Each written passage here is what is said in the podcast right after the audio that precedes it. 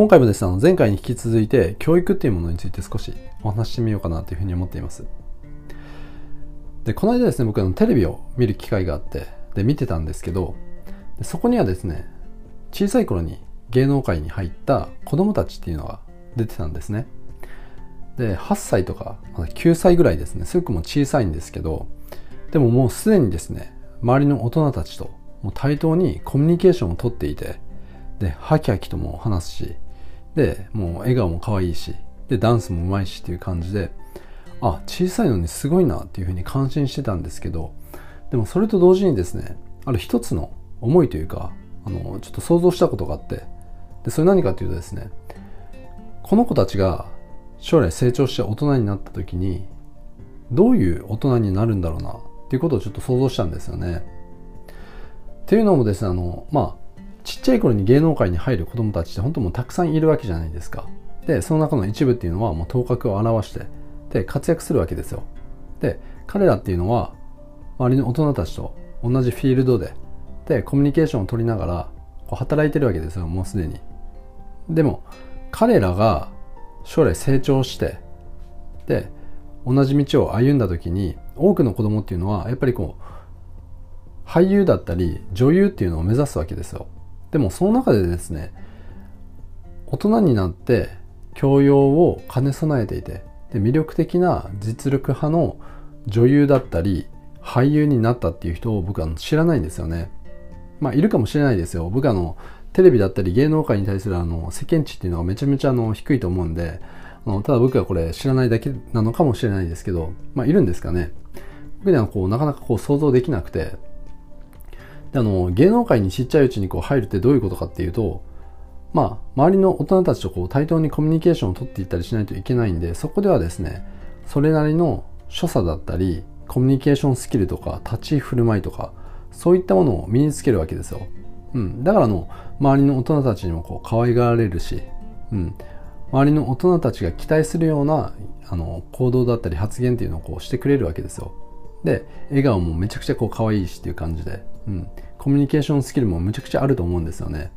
でもこれってどういうことをやってるのかやってるのかっていうとちっちゃい頃にこう自我がこう成長するじゃないですか。その時に一番その自我の外枠の部分をこう固めてるんですよね、うん、コミュニケーションスキルとか、うん、その大人とうまくこうやっていくための所作だったり立ち居振る舞いによって。でこれっていうのはどういうことが起こってくるかというと自我の外枠の部分を固めてるんでその内側にある感覚だったり個性っていうのが伸びにくいんですよね。なかなか伸びないんですよ。それやってしまうと、うん、だからこうなかなかの個性が育ってで魅力的な大人になるのかなっていうことを考えた時に、まあ、ちょっとあの心配する部分ではあるんですよね。でこれってあの別に芸能界だけに限らず例えばあのスポーツだったり勉強とかでもこれ何でも同じなんですよ、うん、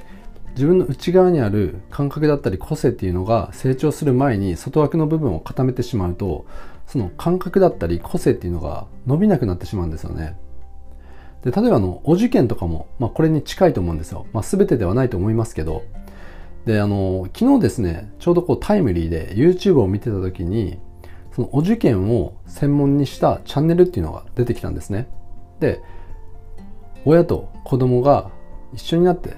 えっと、お受験に立ち向かっていく人たちを応援する YouTube チャンネル、うん、指導する YouTuber のチャンネルだったんですけど、どういったことを教えてたのかっていうと、例えばの、面接の時に、どういった表情でどういうふうに話せば、面接官に好印象を与えることができるのかとか、どういうふうな歩き方だと、これまた好印象を与えることができるのかとか、あの、ドアを開けるときはどういうふうに開ければいいのかとか、そういったことまで指導してたんですよね。でもこれも同じで、あの、要はこう型にはめてるわけですよ。うん。型にはめてて、そういう、そういう、まあ、所作だったり、立ち振る舞いを身につけさせてるんですよね。で、これも、その子供の個性に蓋をすることだっていうことをやっぱり僕らはこう理解してないといけないなというふうに思ったんですよ。うん。で、あの、これをですね、理解せずに、そういった子供を型にはめてしまうとですね、なかなか個性が育たないわけですよ。うん。もちろんあの、その、お受験なんで、まあ、私立でいいとこだし、それなりにハイクオリティな教育を提供してる学校だとは思うんですよ。で、エスカレーター式に大学まで行くこともできてですごい頭もいいと思うし、うん、で会社に入って、まあ、優秀な人材にに、まあ、育つことができると思うんですよね